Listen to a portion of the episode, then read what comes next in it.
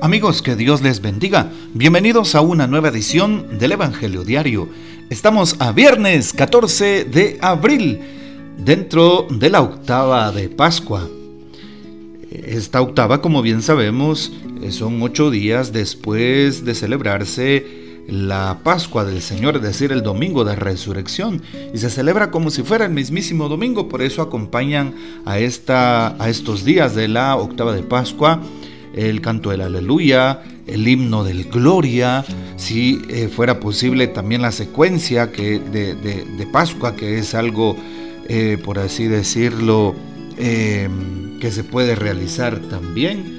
Em, ya depende de la persona que presida, ¿verdad? Em, entonces, pues son elementos que tenemos, ¿sí? Y que ayudan a darle una mayor solemnidad a este tiempo. Recordamos que dentro de la octava de Pascua y sobre todo dentro de la Pascua, pues la iglesia pide que si fuera mejor no hacer ayuno eucarístico, es decir, eh, no eucarístico, perdón, ayuno como tal. Sí, el ayuno eucarístico pues uno lo tiene que hacer todo el tiempo, es decir, no comer una hora antes de, de ir a la Santa Eucaristía. Entonces el ayuno se suprime sobre todo en tiempo de Pascua, menos en la octava de Pascua, porque es tiempo muy solemnísimo en donde recordamos al Señor que ha resucitado. Para hoy eh, recordamos y celebramos en la liturgia de la iglesia a Santa Ludivina. Nació en Schudman, Holanda, eh, el 18 de abril de 1380 en el seno de una familia humilde sufrió un accidente a muy temprana edad que dañó severamente su columna vertebral y le provocó diversas enfermedades crónicas que encrudecerían con el tiempo. Eh, fue declarada por la Iglesia Católica como patrona de los enfermos crónicos, porque vivió postrada en una cama desde los 15 años hasta el día de su fallecimiento. Pidamos pues la poderosa intercesión de Santa Liduvina. Para hoy tomamos el texto bíblico del Evangelio según San Juan capítulo 21 versículos del 1 al 14. Así es, San Juan 21 del 1 al 14. En aquel tiempo Jesús se les apareció otra vez a los discípulos junto al agua de Tiberíades. Se les apareció de esta manera. Estaban juntos Simón Pedro, Tomás llamado el gemelo, Natanael el de Caná de Galilea, los hijos de Zebedeo y otros dos discípulos. Simón Pedro les dijo, voy a pescar. Ellos le respondieron, también nosotros vamos contigo. Salieron y se embarcaron, pero aquella noche no pescaron nada. Estaba amaneciendo cuando Jesús se apareció en la orilla, pero los discípulos no lo reconocieron. Jesús les dijo, Muchachos, ¿han pescado algo? Ellos contestaron, No. Entonces él les dijo, Echen la red a la derecha de la barca y encontrarán peces. Así lo hicieron, y luego ya no podían jalar la red por tantos pescados. Entonces el discípulo a quien amaba Jesús le dijo a Pedro, es el Señor. Tan pronto como Simón Pedro oyó decir que era el Señor, se anudó a la cintura la túnica, pues se la había quitado y se tiró al agua. Los otros discípulos llegaron en la barca, arrastrando la red con los pescados, pues no distaban de tierra a más de cien metros. Tan pronto como saltaron a tierra vieron unas brasas y sobre ellas un pescado y pan. Jesús les dijo, traigan algunos pescados de los que acaban de pescar. Entonces Simón Pedro subió a la barca y arrastró hasta la orilla la red, repleta de pescados grandes. Eran 153, y a pesar de que eran tantos, no se rompió la red. Luego les dijo Jesús, vengan a almorzar. Y ninguno de los discípulos se atrevía a preguntarle, ¿quién eres? Porque ya sabían que era el Señor. Jesús se acercó, tomó el pan y se lo dio y también el pescado. Esta fue la tercera vez que Jesús se apareció a sus discípulos después de resucitar de entre los muertos. Palabra del Señor, gloria a ti, Señor Jesús la alegría del resucitado. Es lo que debe de llenar los corazones de cada uno de los cristianos, sobre todo en este tiempo de Pascua.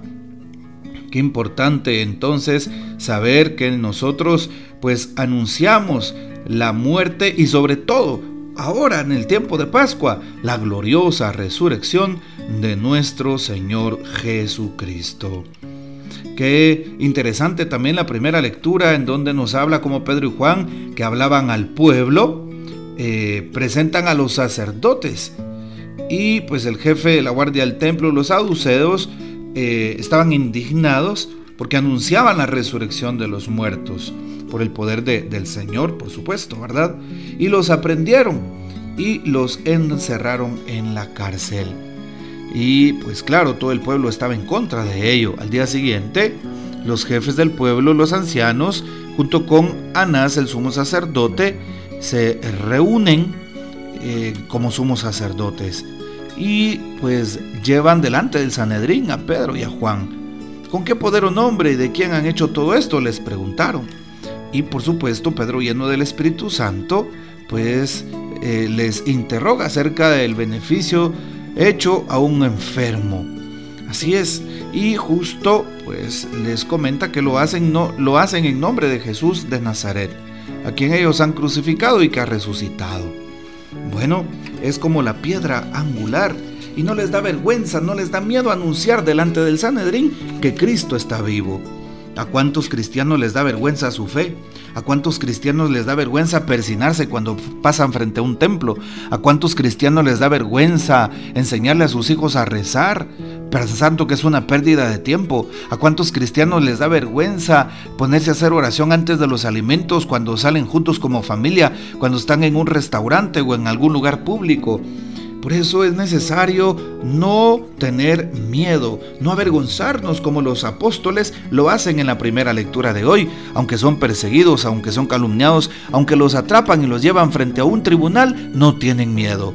Por eso no tengas miedo si alguien te señala, si alguien te critica. No tengas miedo si estando en iglesia alguien hace alguna ofensa en contra de ti. Porque eso tiene que suceder. Lo mismo le pasó a los apóstoles y comparecieron frente a aquel tribunal. Y lo hicieron con la frente en alto. Y lo hicieron con toda la fe. Y lo hicieron con las palabras del Espíritu Santo.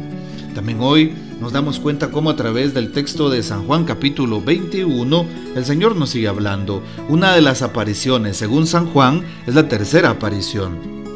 Aunque ya tuvimos más apariciones en los evangelios sinópticos.